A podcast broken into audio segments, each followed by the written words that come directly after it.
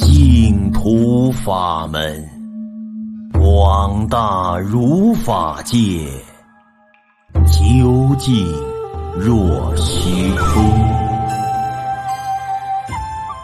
亲爱的听众朋友们，大家好。今天为您讲述的是元朝性成法师学佛的心路历程及往生故事。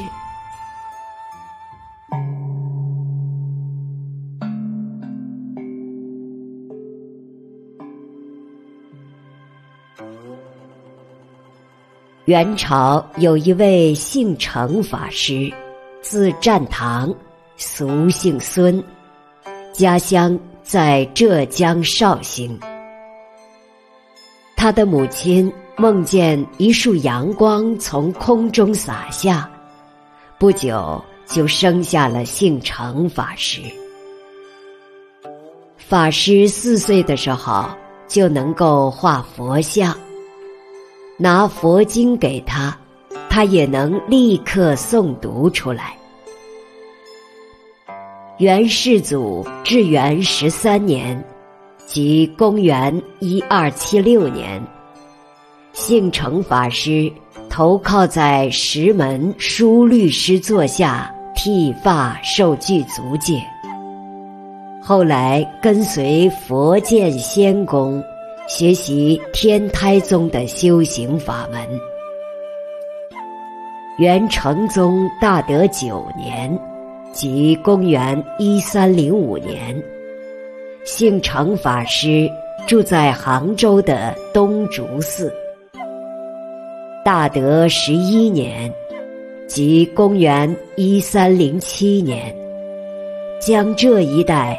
遇上了百年不遇的大旱灾，他亲自为民众祈雨，刚一发心，大雨就立刻落下。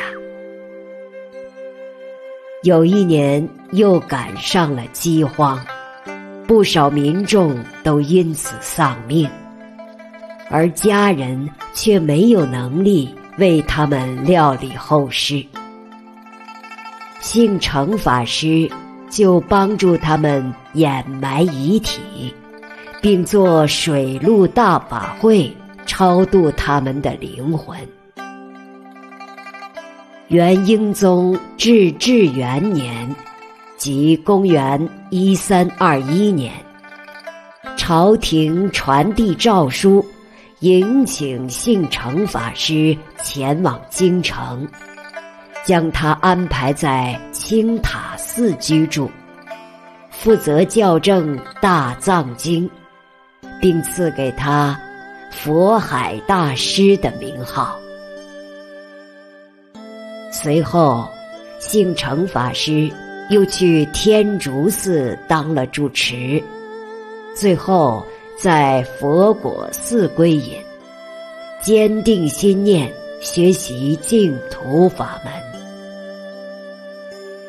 性成法师曾经用七天七夜的时间精进修习一心三观法门，并且多次获得祥瑞的感应。有一天，大家还像以前一样前去寺院参拜性成法师。性成法师。急忙合掌回礼说：“老僧过去如果没有归隐，并抓紧时间修习净土法门，我的佛道几乎就要半途而废了。今天虽然还有空闲，但明天恐怕就没有时间和你们交谈了。”说完后，他反复检查他的衣钵，为大家示现生死无常的道理。大家为他助念佛号，性成法师制止说：“佛要自己念，明天早晨大家前来与我道别就行了。”第二天天才刚亮，大家就已经排成队集结在寺院里了。姓程法师当时就端坐在大家面前往生了。那年他七十八岁。今天的往生故事就为您讲述到这里。听众朋友们，我们下期再会。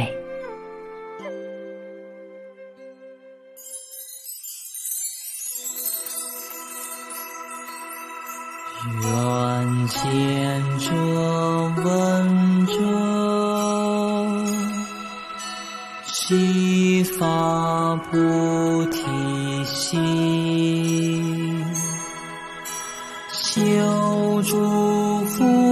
福善。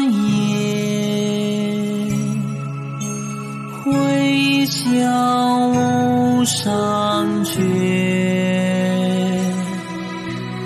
扬起三宝铃，